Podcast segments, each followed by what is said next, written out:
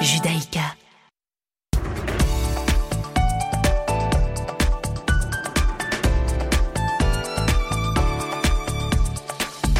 Bonjour à toutes et bonjour à tous. Il est 17h sur Radio Judaïka. Bienvenue à vous si vous nous rejoignez. Je suis ravie de vous retrouver en ce lundi 18 octobre et tout de suite le flash d'information de cet après-midi.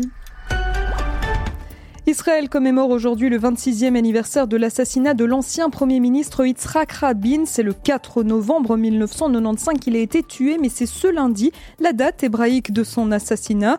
À cette occasion, le président israélien Yitzhak Herzog reçoit la famille à la résidence présidentielle juste avant une cérémonie officielle prévue au Mont Herzl à Jérusalem en présence du Premier ministre Naftali Bennett et du président de la Knesset Mickey Levy. Cet après-midi, la Knesset consacrera d'ailleurs une séance spéciale à la mémoire d'Yitzhak Rabin et un service commémoratif aura lieu sur la place Rabin de Tel Aviv, place sur laquelle hier soir déjà quelques 6000 personnes se sont réunies dans le cadre de cercles de discussion sur le thème du caractère sacré de la vie. Le but, c'était en fait d'évoquer les différents événements qui ont frappé Israël cette année, tels que l'épidémie de Covid-19, la catastrophe du mont Méron ou encore la violence contre la société. Toujours en Israël, le président Yitzhak Herzog s'est félicité aujourd'hui des liens renforcés entre Jérusalem Jérusalem et Stockholm lors de sa rencontre à la résidence présidentielle avec la ministre suédoise des Affaires étrangères Anne Lind. Le chef d'État a noté les développements positifs enregistrés vers la paix au Moyen-Orient suite aux accords d'Abraham et a encouragé la Suède à soutenir activement les efforts de paix et de normalisation avec plus de pays dans la région. Dans le reste de l'actualité, aucune réunion n'est prévue ce jeudi à Bruxelles avec les Iraniens pour relancer les pourparlers sur le nucléaire. Hein, ça, c'est en tout cas ce qu'a déclaré aujourd'hui la porte-parole du chef de la diplomatie européenne, Joseph Borrell, après que Téhéran a annoncé la venue du négociateur iranien Ali Bagheri. La porte-parole a rajouté qu'à ce stade, elle ne pouvait pas confirmer si et quand une réunion de ce type aura lieu. Et enfin, aux États-Unis, l'ancien secrétaire d'État américain sous George W. Bush, Colin Powell, est décédé à l'âge de 84 ans de complications liées au Covid-19. C'est ce qu'a annoncé sa famille ce lundi. Colin Powell a été le premier Afro-Américain à avoir occupé le poste de chef d'état-major des armées avant de devenir chef de la diplomatie américaine sous la présidence républicaine de George W. Bush. Et c'est la fin de ce flash. On se retrouve évidemment à 18h pour le grand journal de la rédaction. Et tout de suite, vous retrouvez votre émission du lundi. Cherchez l'erreur avec Isaac Franco et Richard Lopes. C'est maintenant à tout à l'heure.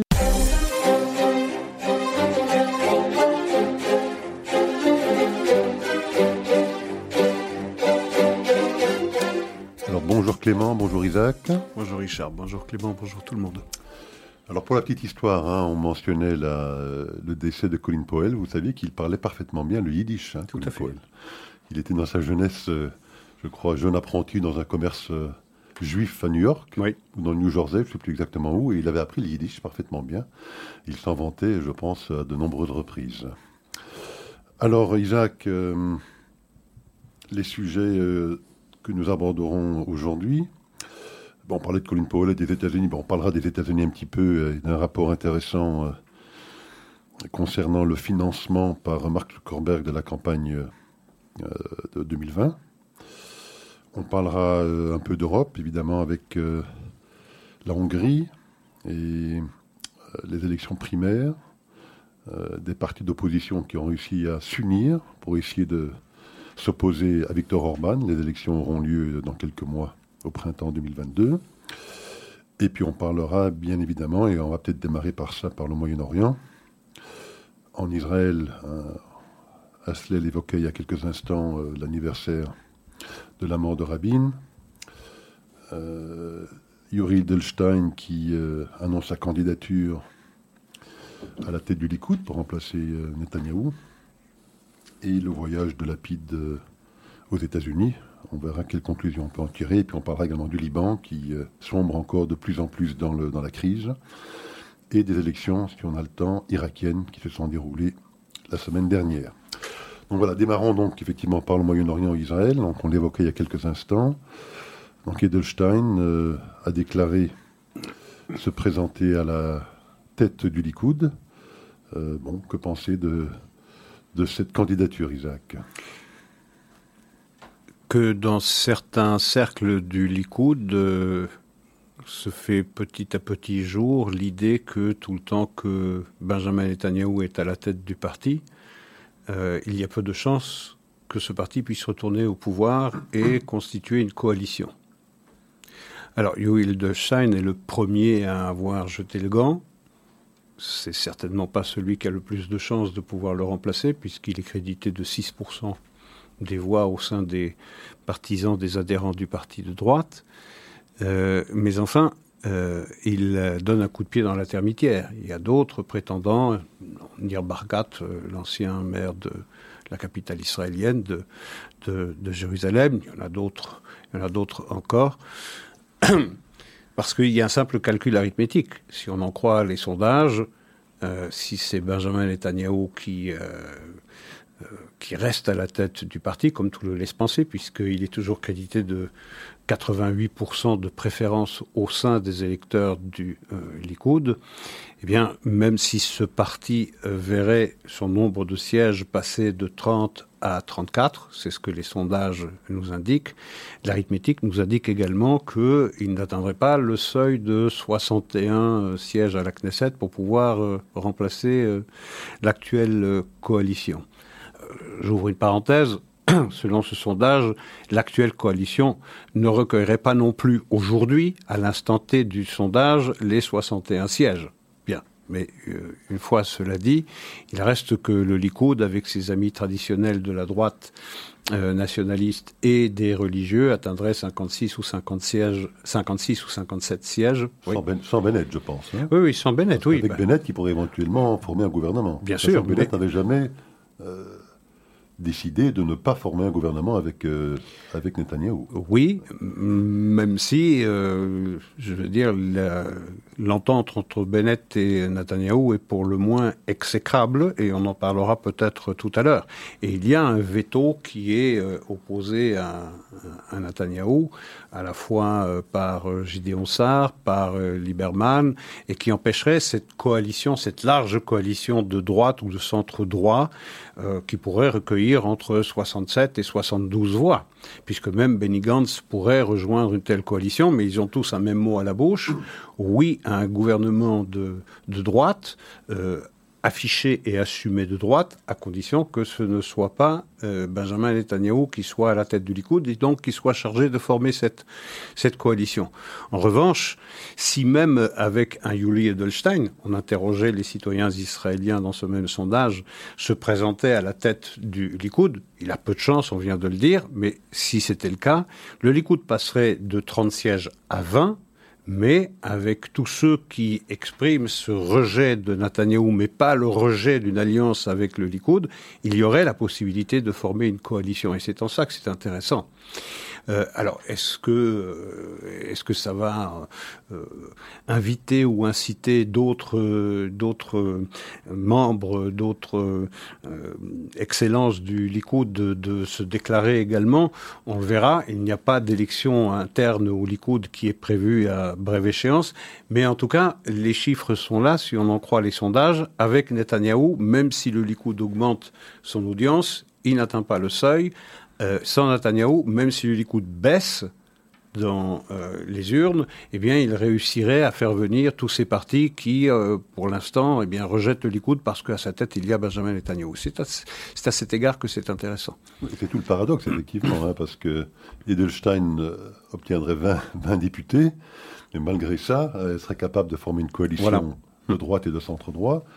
Et Netanyahou, lui, qui verrait son euh, score augmenté, enfin le score du Likoud augmenté. Lui n'atteindrait pas. Encore une fois, ce serait sans Bennett, parce que c'est vrai que dans la configuration précédente, la seule raison pour laquelle il n'a pas réussi à former un gouvernement, c'est parce qu'avec Bennett, il n'arrivait qu'à 59 sièges. Exact.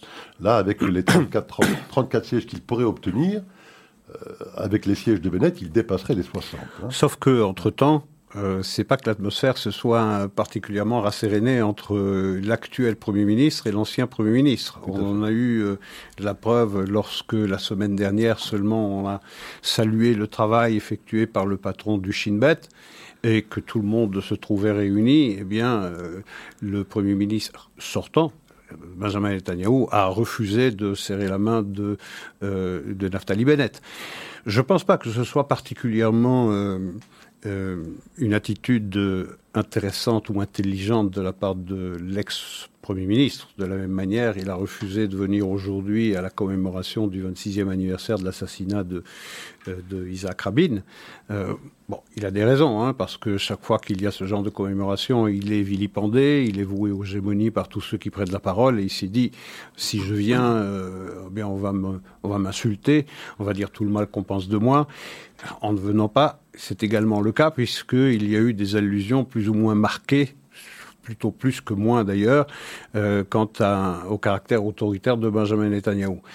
Mais je me demande encore une fois dans quelle mesure il n'aurait pas dû venir, parce que cette manière de se comporter à la fois aujourd'hui ou la semaine dernière à l'égard de Naftali Bennett, qui reste un Premier ministre parfaitement légitime, il est issu d'une élection tout à fait transparente, tout à fait intègre. Il n'y a pas de raison de se comporter de cette façon-là. On peut avoir un jeu euh, politique même euh, dur, mais de là à voir cette, euh, cette atmosphère être pourrie par un tel comportement, ça ne me paraît pas sain euh, pour quelqu'un qui veut, et qui devra à un moment ou à un autre, pour celui qui veut continuer d'avoir une vie politique, devoir réunir des courants qui lui sont opposés. Euh, je ne pense pas que ce soit une bonne attitude et ça ne contribue certainement pas à rasséréner les esprits et à à diminuer un peu la distance ou euh, la distance qui sépare aujourd'hui la société civile israélienne qui est pro-Netanyahou de celle qui est contre Netanyahou. Il y a une forte division. Il faudrait plutôt travailler à, à rasséréner les esprits et Benjamin Netanyahu ne fait pas grand-chose pour euh, pour cela.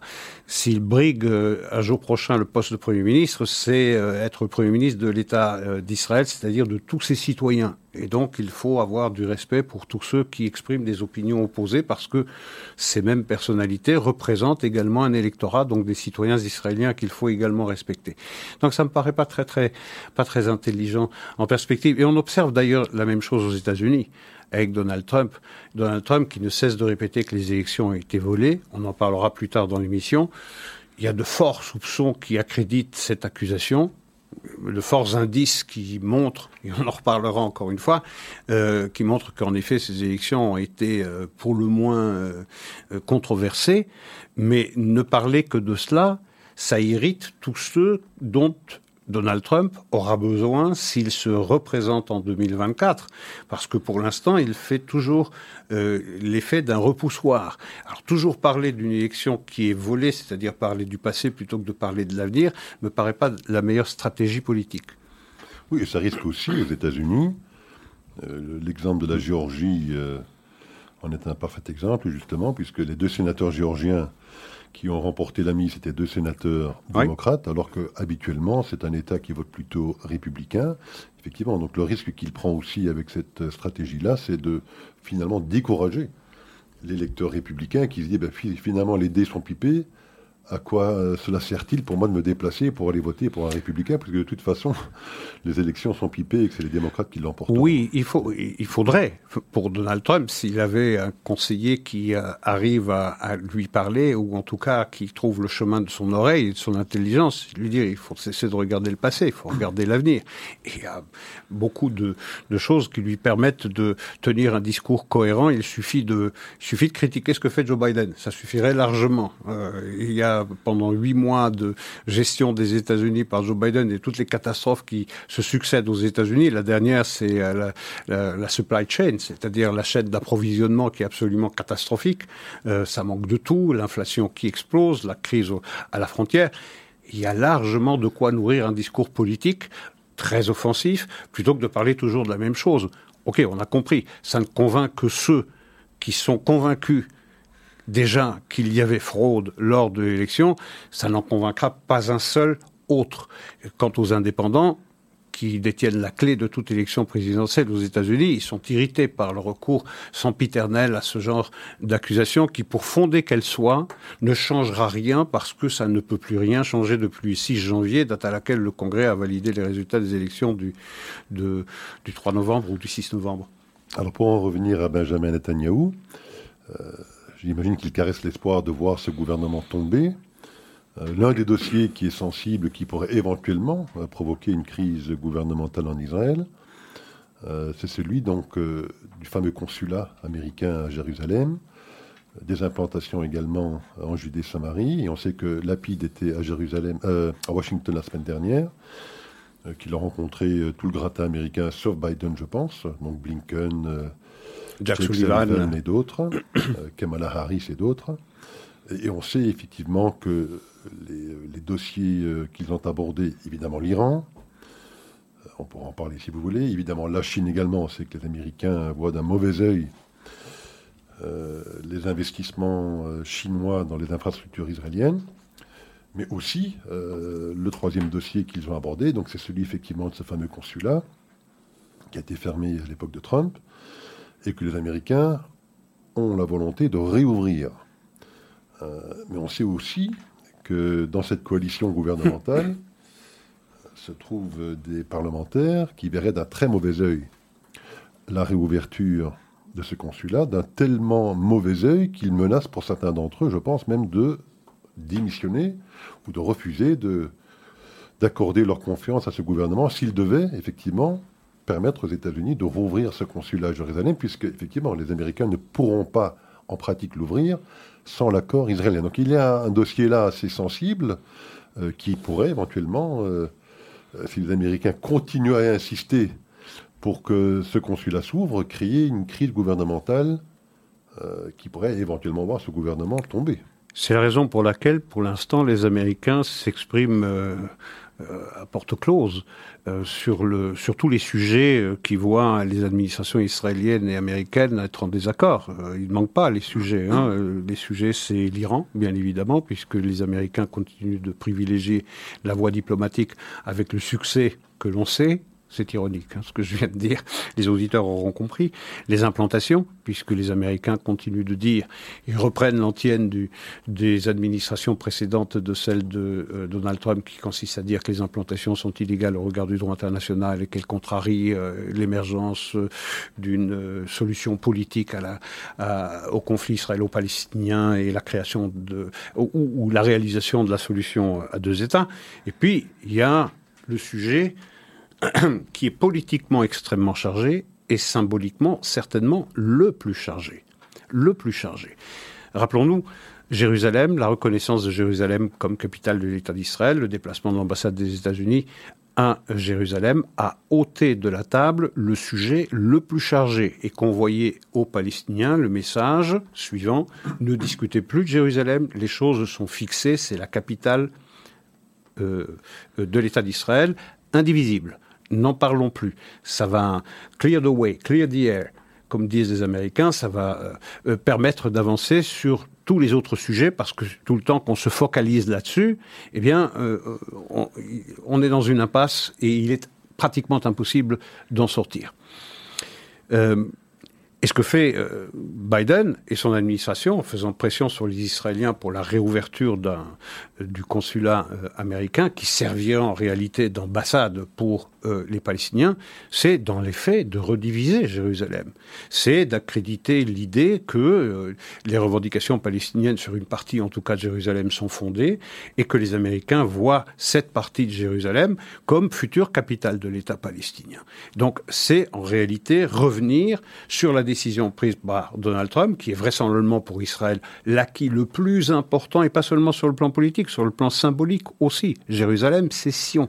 On ne peut pas revenir là-dessus. Et c'est pourtant ce que fait Biden. C'est aussi une contravention avec le Jérusalem Embassy Act de 1995, où il est clairement stipulé que le président doit reconnaître Jérusalem comme capitale éternelle et indivisible de l'État d'Israël.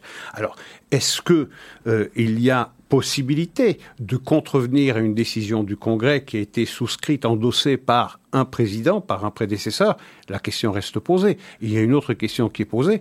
Est-ce qu'on peut euh, créer un ambassade, rouvrir, ouvrir pardon, un consulat, ou en l'occurrence rouvrir un consulat dans un pays où les États-Unis possèdent déjà une ambassade euh, ça n'existe nulle part ailleurs. Donc ça créerait un précédent. Les Israéliens, vous le disiez tout à l'heure, ce sont les lois diplomatiques internationales qui le veulent. Il faut, pour l'ouverture d'un consulat, l'assentiment des autorités locales, c'est-à-dire des autorités israéliennes. Les autorités israéliennes disent pour l'instant, à peu près dans tous les poids lourds de la coalition qu'il n'en est pas question, que ce n'est pas envisageable, même si certaines sources laissent entendre, peut-être pour instiller euh, euh, la zizanie au sein de la coalition, que la PID n'y serait pas trop défavorable. Mais Bennett oppose une fin de non-recevoir, même chose pour Gideon Sarr, ça suffit largement pour faire sauter la coalition. Et je ne parle pas de Chaquette qu'il a également qu'il a également dit. Donc il y a cette volonté américaine de détricoter ce qu'a fait Donald Trump sur le sujet le plus symboliquement chargé et les Israéliens disent vous ne contribuez pas de cette façon à solutionner la crise avec les Palestiniens, au contraire vous vous l'alimentez parce que vous nourrissez au sein des Palestiniens le vain espoir que un jour ou l'autre, eh bien, leurs revendications seront reconnues par tout le monde et qu'ils auront sur cette question gain de cause. Or, c'est impossible pour les Israéliens. En réalité, sous prétexte de bonnes intentions, de renouer avec les Palestiniens sur le dos des Israéliens, on ne fait que alimenter le conflit et permettre aux Palestiniens de remonter sur l'arbre pour reprendre cette expression euh, euh, qui est souvent utilisée, et que Donald Trump avait obligé à descendre, c'est-à-dire revenir à des sentiments, à, des, euh, à une perception réaliste du conflit. Jérusalem ne se discute plus, disait Donald Trump. Ce que Biden dit, Jérusalem peut à nouveau se discuter. Mais ce qui est intéressant dans, dans cette situation, c'est que la fragilité de ce gouvernement israélien, puisqu'on sait qu'il ne tient finalement qu'un fil. Hein, oui, puisque a une majorité de, de 1, je pense. Hein. donc c'est un fil. Euh, donc la fragilité de ce gouvernement est d'une certaine manière aussi sa force quelque part, puisque euh, ils ont beau jeu, si je puis dire, en tout cas Lapide d'expliquer aux Américains que s'ils devaient insister pour l'ouverture, par exemple, de ce consulat, ben, il prendrait le grand risque de voir ce gouvernement tomber et peut-être de voir Netanyahou revenir au pouvoir. donc j'ai l'impression qu'il joue un petit peu de ce registre assez fréquemment pour finalement mettre des bâtons dans les roues euh, des politiques américaines. C'est Lao Tzu qui disait euh, utilisez votre faiblesse comme une force. Euh, on l'a dit. Les Israéliens, effectivement, ont convoyé ce message aux Américains. Attention, nous sommes un attelage extrêmement fragile, très hétéroclite, et s'il est un sujet sur lequel, euh, un chaos sur lequel cet attelage peut buter, c'est bien la question de Jérusalem. Parce que, en effet, il suffit d'une personnalité qui quitte cette coalition ou d'un parti pour que, eh bien, on convoque tout de suite de, nouvelles, de nouvelles élections. Donc, les Américains, pour l'instant, convoient ce message euh, derrière de portes closes, ne mettent pas ces différences sur la place public. Ils attendent aussi le vote du budget qui doit intervenir avant le 4 novembre, donc c'est demain ça. Hein. Une fois que le budget sera passé, comme tout le laisse penser, puisque sur cette question-là, en tout cas, les 61 sont prêts à voter pour son adoption, euh, avant de faire à nouveau pression. Mais euh, je ne pense pas que pour les Américains, l'attitude des Israéliens, en tout cas de ceux qui sont opposés à la réouverture d'un consulat euh, américain à Jérusalem, que les choses vont changer, qu'ils seront moins moins enclin à faire sauter la banque euh, aujourd'hui comme, euh, je ne sais pas, un 17 décembre ou un 22 janvier, euh, si les Américains exigent cette réouverture. Il faut voir si les Israéliens s'y opposant, comme tout le laisse penser, comme tout le laisse penser, dans quelle mesure les Américains risquent pas de passer outre pour tester la résolution des Israéliens et véritablement un clash au niveau mondial. Euh, ça, c'est également, c'est également à voir. Et peut-être que les Américains utilisent la carte de Jérusalem sur d'autres. Vous savez, il faut élargir la perspective hein, lorsqu'on a, lorsqu'on analyse ça. Les implantations, euh, Jérusalem, en arrière-fond, il y a toujours l'Iran. Euh, on n'est pas d'accord entre Jérusalem et Washington. Jérusalem, c'est euh, il a dit plusieurs fois, a dit et répété, la diplomatie ne mènera strictement à rien. Le JCPOA, c'est-à-dire l'accord sur le nucléaire iranien, il est de toutes les façons forclos, il n'a plus aucune importance. C'est largement dépassé. Il faut imaginer tout à fait autre chose. Il faut contraindre les Iraniens à abandonner leur programme nucléaire et la diplomatie n'y arrivera pas. Il reste l'option militaire. Si les Américains voulaient envoyer aux Iraniens le message qu'ils analysent bien d'autres options ou qu'ils analyseront bien d'autres options si la voie diplomatique ne, menait à, rien, ben, il leur suffirait. Il leur suffirait pour montrer combien ils sont sérieux lorsqu'ils évaluent d'autres options, d'envoyer aux Israéliens d'envoyer aux Israéliens ce qui leur manque encore peut-être, j'ajoute, parce que là c'est leur secret des dieux, euh, ce qui leur manque euh, peut-être le plus, c'est des bombes GPU, c'est-à-dire des bombes qui percent les, bunkers, puisqu'on sait que une grande partie du programme nucléaire iranien est souterrain, euh, est largement sous terre, à des dizaines de mètres sous terre, et qu'ils ont cruellement besoin de ce genre de, de bombes pour pouvoir s'y attaquer. Et également des KC-46, c'est-à-dire ces avions ravitailleurs, parce qu'on ne sait pas encore si les Israéliens pourront passer le jour où ils attaqueraient l'Iran, s'ils pourraient passer par la voie la plus courte, c'est-à-dire dans l'espace aérien saoudien. Donc ces KC-46 qui permettraient aux avions euh, chasseurs-bombardiers israéliens d'aller bombarder euh, l'Iran auraient besoin de se ravitailler en vol. Il manque cruellement les avions ravitailleurs dont dispose Israël sont de vieux coucous qui datent depuis 60 euh, ans et totalement insuffisants pour une telle opération, pour une opération d'une telle envergure. Alors vous parliez de l'Iran il y a quelques instants. Euh, L'Iran est très insatisfait euh, des élections qui se sont déroulées en Irak. Euh, je pense que c'était les cinquièmes élections depuis l'invasion de l'Irak par les, les États-Unis en 2003. donc ces élections se sont déroulées la semaine dernière. et les résultats n'ont pas du tout été favorables au parti pro-iranien en Irak.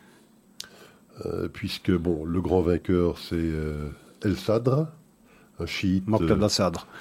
Exactement, un chiite, mais un chiite plutôt nationaliste, indépendantiste, qui veut voir tout le monde quitter, enfin tout le monde, tous les non-irakiens quitter la scène politique irakienne, les Iraniens, les Américains, les Turcs. donc c'est ce parti-là qui l'a emporté avec euh, environ, euh, je pense, 73 députés sur les 329 que compte la Chambre.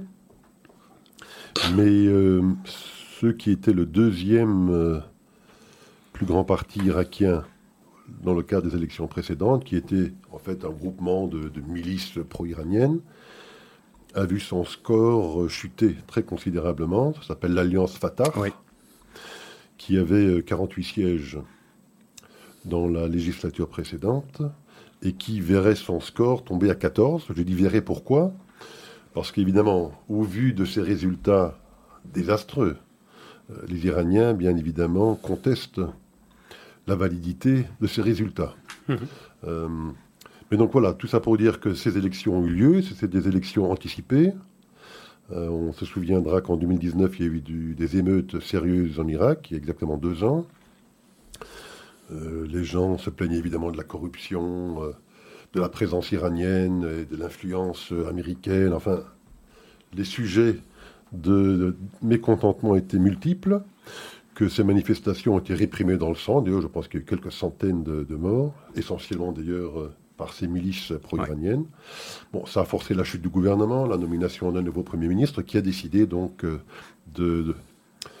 d'anticiper ces élections euh, qui ont donc eu lieu la semaine dernière. Donc voilà, un résultat. Euh, une grande instabilité politique grande en perspective. Puisque maintenant, il y a une grande chute de, ces, euh, de ce parti pro-iranien. Les Kurdes qui ont des, résultats relativement bons. Plutôt bons, oui. Moqtada el-Sadr qui est très bon. Enfin voilà, donc, et les Iraniens qui contestent la situation. Ça n'annonce rien de très très bon en termes de stabilité. Non, une longue instabilité, vraisemblablement, sauf si Moqtada Sadr, comme il a laissé entendre, euh, accepterait de former une coalition avec les partis kurdes. Euh, les partis kurdes, le KDP en a, recueilli 32 députés, ce qui est un bon résultat. Le PUK, euh, l'autre parti kurde, puisque vous savez qu'il y a des divergences également dans, dans le Kurdistan irakien, il en a recueilli 16, ça fait 48. Donc il y aurait moyen de constituer une coalition, et il semblerait mais ce sont des rumeurs, on ne le sait pas trop, que Maqtada Sadr pourrait s'accommoder d'une présence limitée des États-Unis euh, dans le Kurdistan euh, pour continuer d'avoir un œil sur, euh, sur l'Iran. C'est à voir. Mais en tout cas, on est rentré dans une grande période d'instabilité et nul doute que les Iraniens vont continuer euh, eh bien de faire ce qu'ils font le mieux, c'est-à-dire de, euh, d'instiller le venin de la dissension, des divergences euh, et, des, guerres, même entre partis kurdes, parce que euh, dans les partis kurdes, on, est très opposés. Il faut rappeler une chose, c'est que les Iraniens n'ont pas, n'ont pas génocidé les Kurdes. Donc il y a des Kurdes qui tendent un peu vers l'Iran, d'autres qui tendent vers l'Occident. C'est le cas du KDP, qui a 32 sièges, je le rappelle. Le PUK, c'est plutôt avec, avec l'Iran nul doute que l'Iran va jouer de ses divisions, pas seulement euh, à Soleimani euh, ou à Erbil, mais également dans le reste de, de l'Irak. Donc, grande période d'instabilité, mais il faut savoir une chose, c'est que l'Iran vit très très bien dans des pays euh, affaiblis politiquement. On l'a vu au Yémen, on le voit en Syrie, on le voit au Liban, dont on va certainement parler, pourquoi pas en Irak. Hein.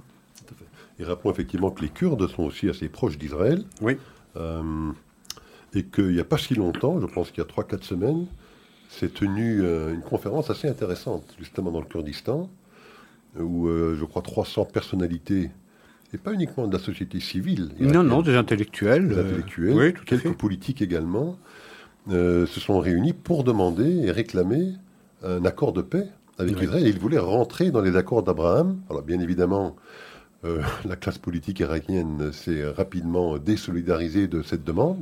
intéressant. oui, c'est plus qu'intéressant. C'est plus qu'intéressant. Ça veut dire que dans la société civile, et on a la même chose au Liban. Si vous interrogez la population libanaise, il y a de fortes chances que les trois quarts des Libanais ne voient pas les Israéliens comme des ennemis, mais au contraire comme une chance pour sortir de, de l'impasse dans laquelle ils, ils, sont, ils versent depuis 1976, c'est-à-dire depuis le moment où les Palestiniens sont arrivés au, Liban. S'ils veulent retrouver euh, leur euh, splendeur d'antan, euh, s'ils veulent retrouver leur splendeur d'antan, il faudra un jour ou l'autre se débarrasser de toutes les influences extérieures, c'est-à-dire les Palestiniens d'abord, puis c'était les Syriens, aujourd'hui ce sont les Iraniens, et ce sont les Libanais qui payent pour cela. Mais le citoyen libanais, il ne voit pas l'Israélien comme un ennemi.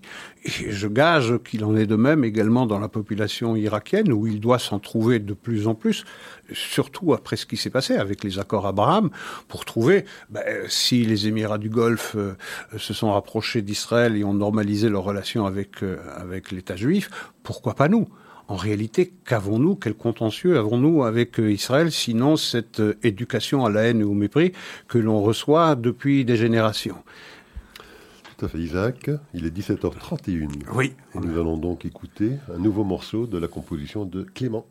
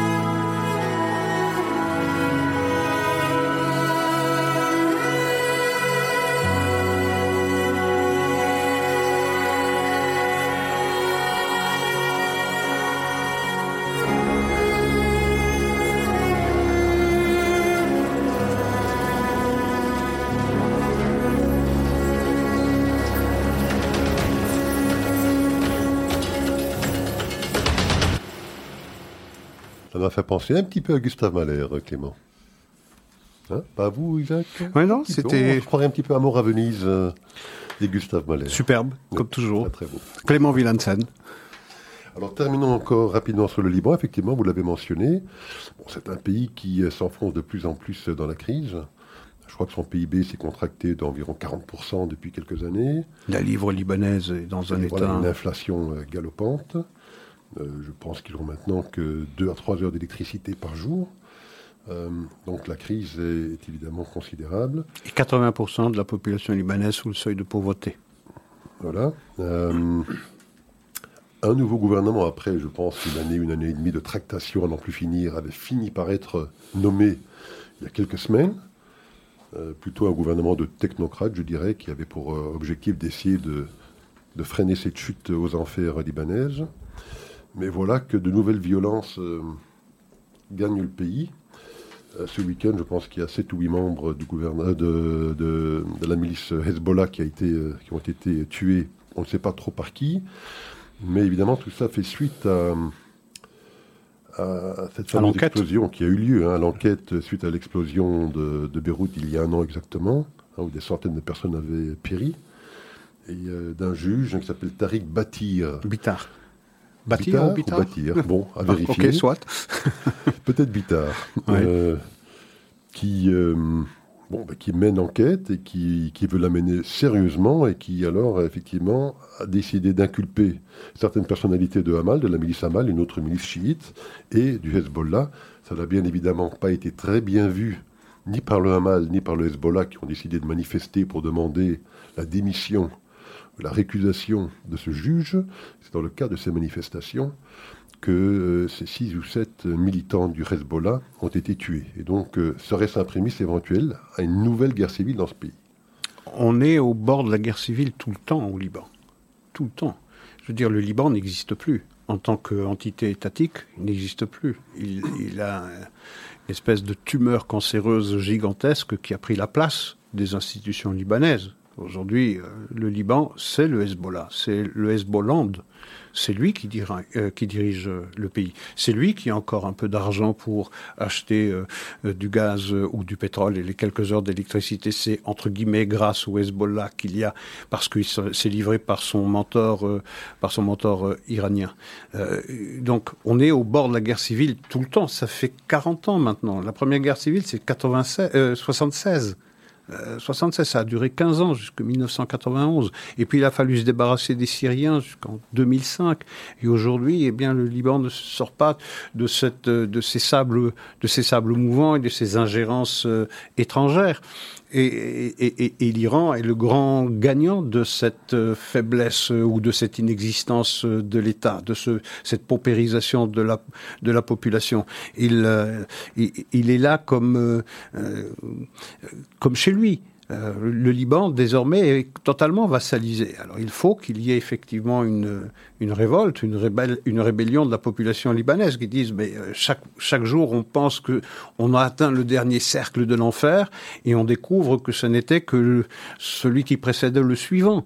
Euh, et chaque fois un peu plus, chaque jour un peu plus, le Liban s'enfonce dans la crise, dans une crise de laquelle il pourrait sortir pratiquement du jour au lendemain du moment qu'il se débarrasse de l'influence iranienne parce que les investissements vont revenir, l'argent va, commencer, va recommencer à couler à flot, on va enfin pouvoir se débarrasser d'une classe politique qui est corrompue jusqu'à l'os et qui... Euh, suscite une énorme défiance de la population libanaise à l'égard de tous ceux qui prétendent la représenter. Tous les partis sont victimes de cette euh, défiance, à l'exception de, des, soutiens du Hezbollah et de, et de Hamal. Donc, euh, le Liban, c'est une tragédie. C'est une tragédie pour les Libanais d'abord, c'est une tragédie pour tout le Proche et Moyen-Orient, c'est une tragédie pour le monde. Il, faudrait faire pression par tous les moyens, contraindre les Iraniens à quitter, à quitter ce pays pour rendre enfin aux Libanais des perspectives d'avenir et enfin rendre possible ce que la très grande majorité des Libanais souhaitent, c'est la paix, et la paix d'abord avec leurs voisins du Sud. Alors parlons un petit peu maintenant d'Europe. Oui. Il y a deux dossiers. Euh, un dossier français, euh, la passe d'armes entre Éric Zemmour et BHL, Bernard-Henri Lévy la semaine dernière en France, et puis les élections primaires en Hongrie, puisque les élections législatives auront lieu dans ce pays au cours du premier trimestre de l'année 2022, pour essayer, en tout cas, dans le chef de ces partis d'opposition hongrois de se débarrasser de Viktor Orban, qui est au pouvoir depuis une dizaine d'années. Donc parlons rapidement donc, de l'Hongrie. Donc ils ont réussi quand même euh, ce tour de passe-passe, les, partis d'opposition hongrois, de se réunir, alors que ce sont des, partis qui ont des, des idéologies assez différentes. Hein, ça, nous fait penser à la coalition israélienne. Mais ils ont décidé que la seule façon euh, d'essayer de se débarrasser d'Orban, c'était de s'unir et de ne présenter qu'une seule liste avec un seul candidat à sa tête. Et donc ils ont eu euh, des élections primaires pour décider au sein de ces six partis, donc il y avait six partis d'opposition mhm. qui se sont coalisés pour ne former qu'une seule liste. Euh, il y a eu une élection primaire pour décider de qui serait le, représentant de cette coalition. Euh, il y avait, si je puis dire, deux grands candidats en liste. Une candidate véritablement de gauche, libérale de gauche, qui s'appelait euh, Clara Dobrev. Mhm. Et puis un candidat conservateur, qui s'appelle Peter Markizai, qui est assez nouveau en politique, puisqu'il vient essentiellement de la société civile. Vous savez qu'il est maire d'une des villes assez importantes de Hongrie, mais enfin, avant d'être maire, ça date d'il y a 2-3 années, c'était un, homme de la société civile. Enfin, c'est un conservateur catholique euh, et voilà les deux personnalités qui se sont retrouvées face à face dans ces élections primaires. Et c'est finalement donc le conservateur Marc qui l'a emporté. Il l'a emporté euh, probablement parce que, effectivement, les sondages euh, le donnaient vainqueur potentiel, en tout cas en meilleure position contre Orban. Hein, on sait que c'est très serré. Les sondages donnent, je pense, 48% à chacun des deux clans. Mais en tout cas, lorsqu'il faisait les comparatifs entre le pourcentage que pourrait atteindre Marquisaï par rapport à Dobrev, c'est Marquisaï qui semblait obtenir euh, un pourcentage de voix plus important. Donc il l'a emporté. Euh, donc ça annonce euh, un combat intéressant au printemps 2022. Oui, c'est certainement intéressant et l'Europe est à la fenêtre. On va regarder ça avec beaucoup, beaucoup d'attention parce que, si, vous voulez, Orban, c'est la pierre dans la chaussure. C'est ce qui empêche, c'est une des petites pierres qui empêche euh, l'Europe de marcher d'un pas alerte. Il y en a d'autres. Hein. Euh, la Pologne, on en a déjà parlé, la Tchéquie, la Slovaquie, etc. Mais euh, oui, effectivement, on sait bien que toute l'Europe va militer pour, pour Markizaï puisqu'il est celui qui pourrait déloger Orban de, de son palais militaire Bon, les sondages, encore une fois, c'est une photographie d'un instant T. On ne voit pas, en dehors de certains cercles, une véritable opposition civile euh, à Orban. Il y a, euh, les dernières élections, c'était 61%, euh, avec le pourcentage de vote qui a crédité euh, Orban. Ces politiques euh, semblent satisfaire une majorité relative de la population euh, hongroise. Donc il aura fort à faire, Marc Mais bon, c'est un conservateur, c'est sa carte à jouer. C'est sa carte à jouer parce que ce sera une lutte ou des débats entre deux conservateurs qui ont un même regard sur la société civile hongroise, peut-être une méthodologie différente. Mais il y a quelque chose que Orban mettra certainement en évidence, c'est OK, après moi, vous serez éventuellement débarrassé de moi, vous aurez mis à, euh, à ma place euh, Marquisaille. Il faudra bien qu'à ce moment-là, il constitue une coalition, un gouvernement, et ce sera nécessairement un gouvernement de coalition. Euh, et là aussi, ce sera fragile puisque les programmes des partis, vous le disiez tout à l'heure, euh, entre les deux principaux opposants, hein, euh, sont relativement différents pour ne pas dire... Radicalement les verts à mettre dans ce Absolument, radicalement, radicalement différent. Donc il faudra mettre d'accord tous ces gens-là une fois qu'on se sera débarrassé de d'Orban. Parce qu'on le voit, un programme qui consiste à dire tout sauf Orban, en Hongrie ou tout sauf Trump aux États-Unis ou tout sauf Netanyahou euh, en Israël, euh, on y arrive finalement, mais ce qu'on installe, c'est une grande instabilité politique, en tout cas une grande fragilité politique. Donc je ne suis pas absolument sûr que ça change fondamentalement la donne en, Hongrie aujourd'hui. Il est probable également, vous parliez de l'Europe, c'était une pierre dans la chaussure européenne. On sait pourquoi, effectivement, parce qu'ils ont passé des lois euh, qui mettent à mal l'indépendance de la justice en Hongrie et en Pologne également. Il me paraît probable, est-ce une bonne idée, je ne sais pas, mais que dans cette campagne électorale, il me paraît probable que l'Europe, qui a des moyens financiers considérables à faire valoir, hein, puisqu'il y a toute une série de fonds de solidarité, on parle de dizaines de milliards d'euros, qui devraient normalement être octroyés à un pays comme la Hongrie.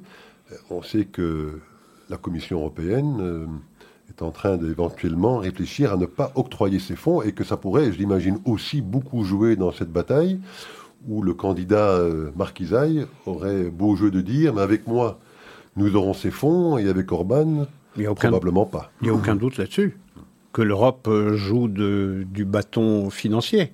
Euh, c'est la même chose avec la Pologne, ce sera et c'est déjà la même chose avec la Hongrie. C'est des menaces perpétuelles de Bruxelles à l'égard de, Budapest comme de Bruxelles à l'égard de Varsovie. Si vous marchez comme euh, nous entendons que vous devez marcher, ben vous aurez l'argent. Si vous marchez pas comme vous comme nous le voulons, ben vous aurez pas l'argent. Bon, ça porte un nom, ça. Hein. Ça porte un nom. Alors Isaac, un autre pays qui nous intéresse, hein, notre voisin du Sud, la France. On a pu assister ça nous intéresse particulièrement dans notre petite communauté juive hein, en particulier, puisqu'il s'agit de deux juifs qui se sont affrontés frontalement la semaine dernière, mais pas des moindres, hein, ce sont deux fortes personnalités euh, des intellectuels euh, qu'on entend souvent. Bien évidemment, Éric Zemmour, qu'on entend plus que souvent, puisqu'il s'apprête plus que probablement à devenir candidat pour le poste ultime de président en France, et Bernard-Henri Lévy. Donc la joute a démarré par un, billet dans le point de Bernard-Henri Lévy qui, bon, a été rude vis-à-vis de son corréligionnaire, l'accusant de de, suivre les, voies du fascisme euh, d'antan, de certains personnages français d'antan. donc il a été très rude avec lui. Bon, euh, évidemment, Éric Zemmour euh, ne s'est pas laissé faire. Il a répliqué en traitant Bernard-Henri Lévy, je pense, de traître à plusieurs reprises, traître à la patrie. Le Malraux de carnaval.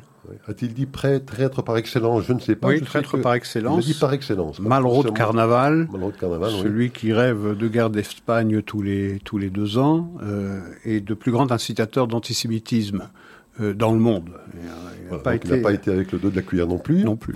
Ah, donc on peut imaginer donc évidemment Henri Lévy en a profité pour remettre une couche également. Enfin voilà, donc deux personnalités qui ont une vision, je peux dire, radicalement différente de la France et du monde. Oui, totalement différente. Ce qui est regrettable, c'est le ton que prend cette, euh, cette disputation. Je veux dire, on peut être en désaccord, euh, on ne doit pas l'exprimer d'une manière aussi euh, insultante. Bernard-Henri Lévy a été insultant et Éric Zemmour ne l'a pas été moins. D'ailleurs, traiter Bernard-Henri Lévy de traître par excellence, de malot de carnaval, euh, je ne pense pas que ça rehausse le débat. Euh, et je ne pense pas que ça favorise euh, personne. D'ailleurs, personne ne va sortir grandi de cette passe d'armes. Je la trouve assez pathétique, assez misérable. il le reproche de euh, que fait euh, Éric Zemmour à l'égard de BHL de soutenir tous les nationalismes à partir du moment où ils sont à l'étranger, euh, mais pas le nationalisme français, pas le patriotisme français, de ne comprendre que les volontés de souveraineté des, des, peuples étrangers, de ne pas comprendre que l'on puisse vouloir défendre l'identité française. Lui, ça le dépasse et il considère que ça contribue à l'appeler traître par excellence, traître à la nation française. plus de ça, ce sont deux juifs, comme vous dites, qui ont deux vues différentes. Je trouve que les deux vues sont parfaitement recevables, sont parfaitement respectables. On pourrait exprimer son opposition de l'un à l'autre d'une manière un peu plus, un peu plus digne, euh, euh, pas seulement des deux duellistes, mais également de ceux à qui il s'adresse. Et puis, je n'aime pas cette euh, montée en puissance de la communauté juive, cette diabolisation presque organisée par les institutions juives à l'égard de, à l'égard d'Éric Zemmour. Lorsqu'on entend le président du CRIF, euh, Khalifa, déclarer que pas une seule voix juive ne peut aller à, à Éric Zemmour, mais qu'est-ce que ça veut dire, ça? Depuis quand est-ce que les institutions juives sont propriétaires des voix juives? Est-ce qu'on peut laisser les juifs voter en âme et conscience comme ils l'entendent en fonction de leur propre analyse, de leur propre sensibilité, de leur expérience, euh, de leur attachement, euh, de leur attachement aux institutions ou aux traditions du pays dans lequel ils, dans lequel ils vivent? Est-ce qu'il est possible encore d'avoir un débat qui ne se termine pas par des insultes et surtout par, et c'est ça qui est le plus déplorable, euh, par une fascisation, une diabolisation, une nazification de l'opposant.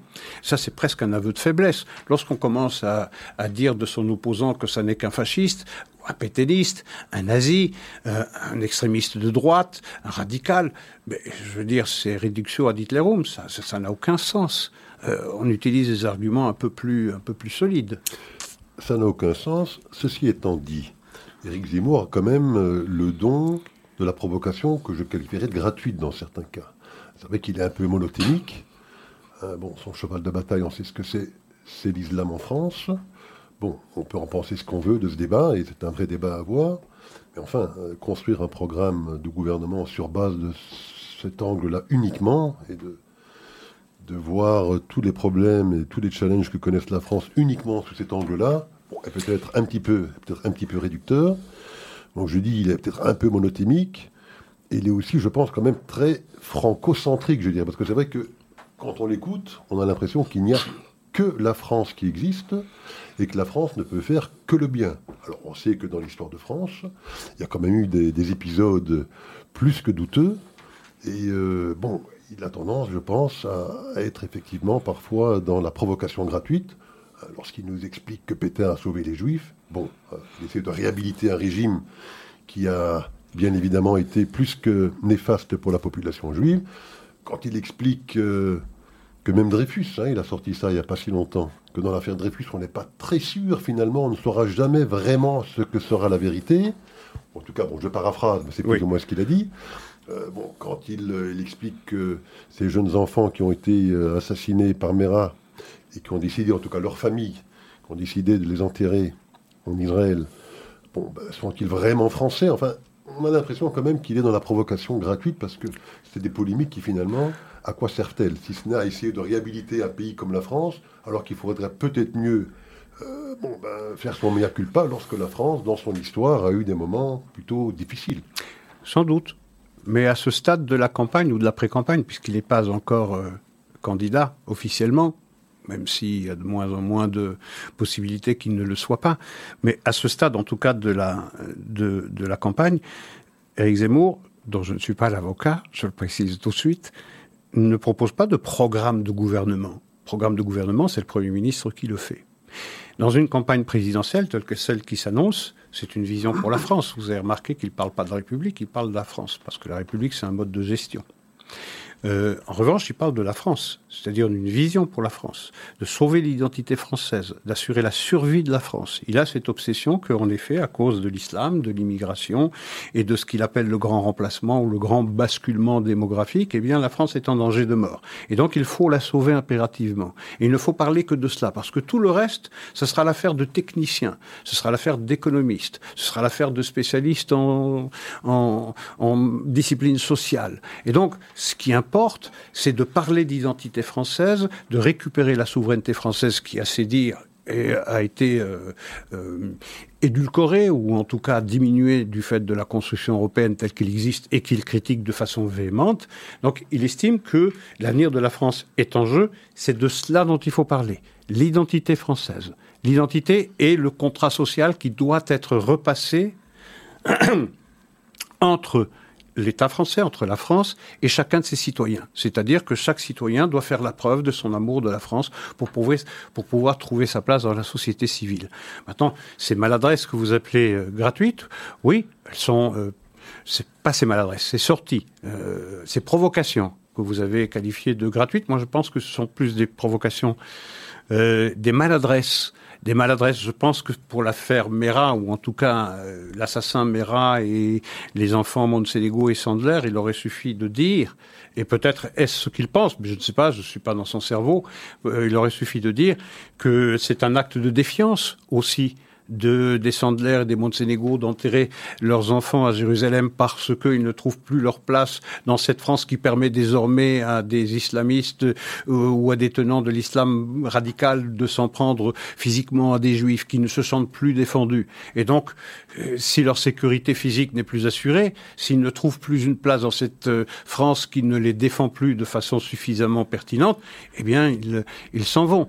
Euh, maintenant, pour ce qui est de Pétain, encore une fois, je suis pas historien. J'ai lu des euh, euh des uns qui disaient euh, Paxton en tête qu'il n'y a aucun doute sur le fait que Pétain a collaboré avec les nazis et a confié les Juifs français comme les Juifs étrangers aux nazis.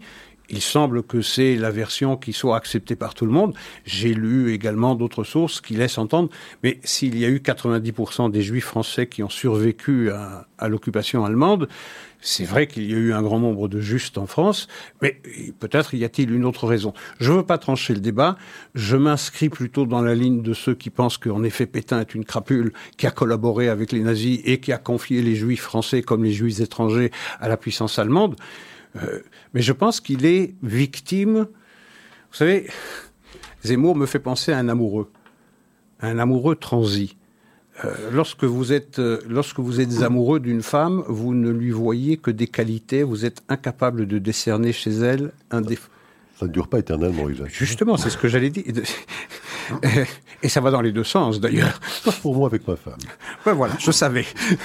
Euh, mais donc, l'amoureux transi, c'est quoi? On dit l'amour est aveugle.